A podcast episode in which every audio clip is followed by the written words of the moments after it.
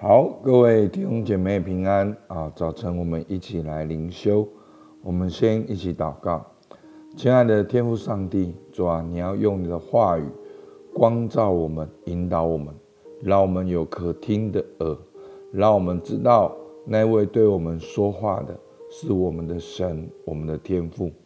主，我们向你献上感谢，听孩子祷告，奉靠耶稣基督的名，阿门。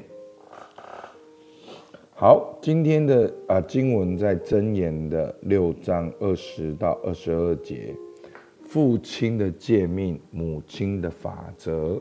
我来念：我儿要谨守你父亲的诫命，不可离弃你母亲的法则，要常系在你心上，挂在你项上。你行走，他必引导你。你躺卧，他必保守你；你睡醒，他必与你谈论。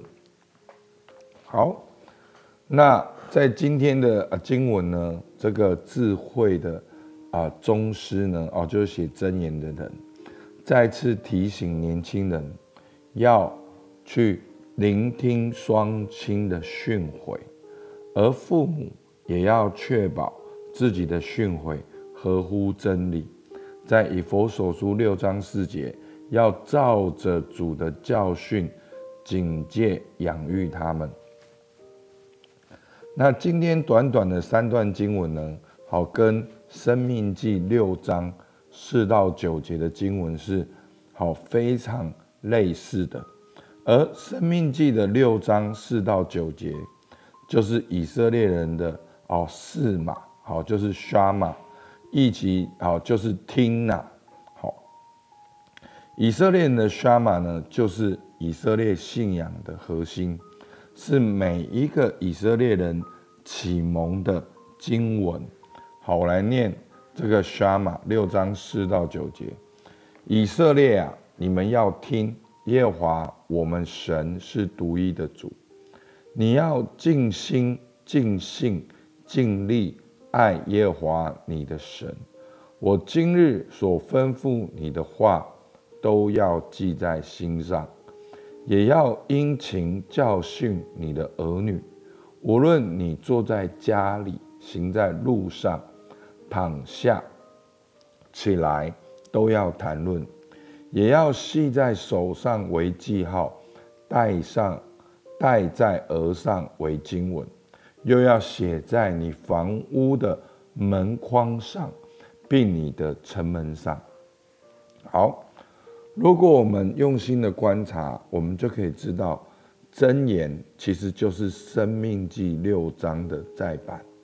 好，那箴言呢，屡屡出现听哪，跟生命记六章这段经文有相同的格式。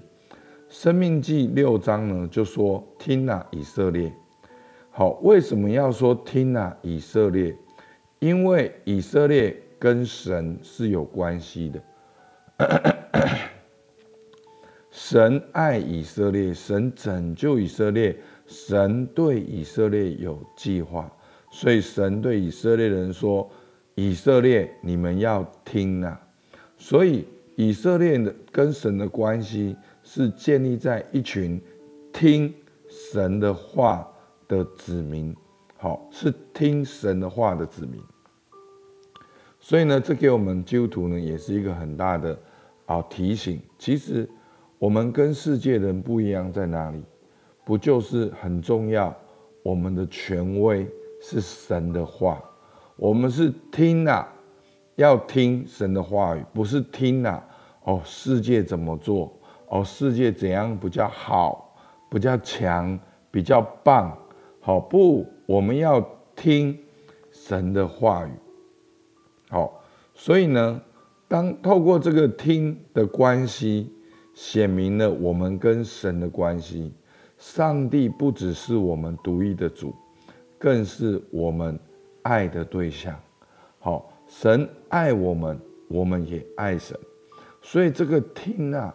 并不只是一个教条式的听，这个听好像是父母在劝诫儿女说：“你要听呐。”所以这个爱不止好，不但是跟感情有关系，跟意志关系，跟行为有关系。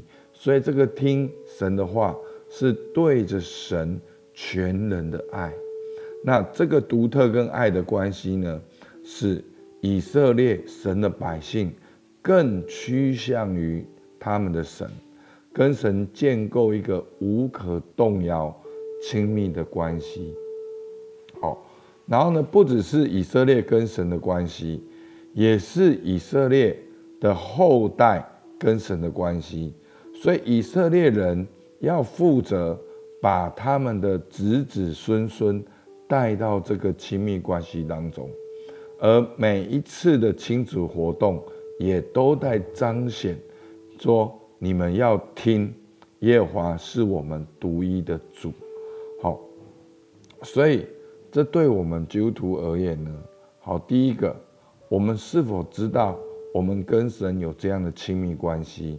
我们是要听神的话，而第二个。我们是否有对待我们的儿女，或者是我们所能够影响的人？好，不只是我们牧养的人，甚至在你的职场里面，你的团队，好，不是说我们要直接教导神的话，其实也能够让他们看见神话语的那个美好，那一份祝福。好，所以求主帮助我们。好，那我们今天的默想呢？第一个，我是否看见我跟神有这个独特的关系，然后单单的听神的话语？第二个，我是否有引导他人或者是子女走向神的道路？所以求主帮助我们。好，我们一起来祷告。亲爱的天父上帝，主感谢你，主啊，你要保守我们，不可忘记。你透过哦，不管是旧约亚伯拉罕、摩西的话，或者是新约耶稣使徒的话，主要让我们听。主要当我们听的时候，我们知道是我们的天赋在对我们说话。主，我们要用我们的全能全心来听，来顺从。也求主帮助我们，在我们的生活范围内，可以影响的范围内。我们也能够带领别人来听从你的话，主，我们向你献上感谢，听孩子祷告，奉靠耶稣基督的名，阿门。好，我们到这边，谢谢大家。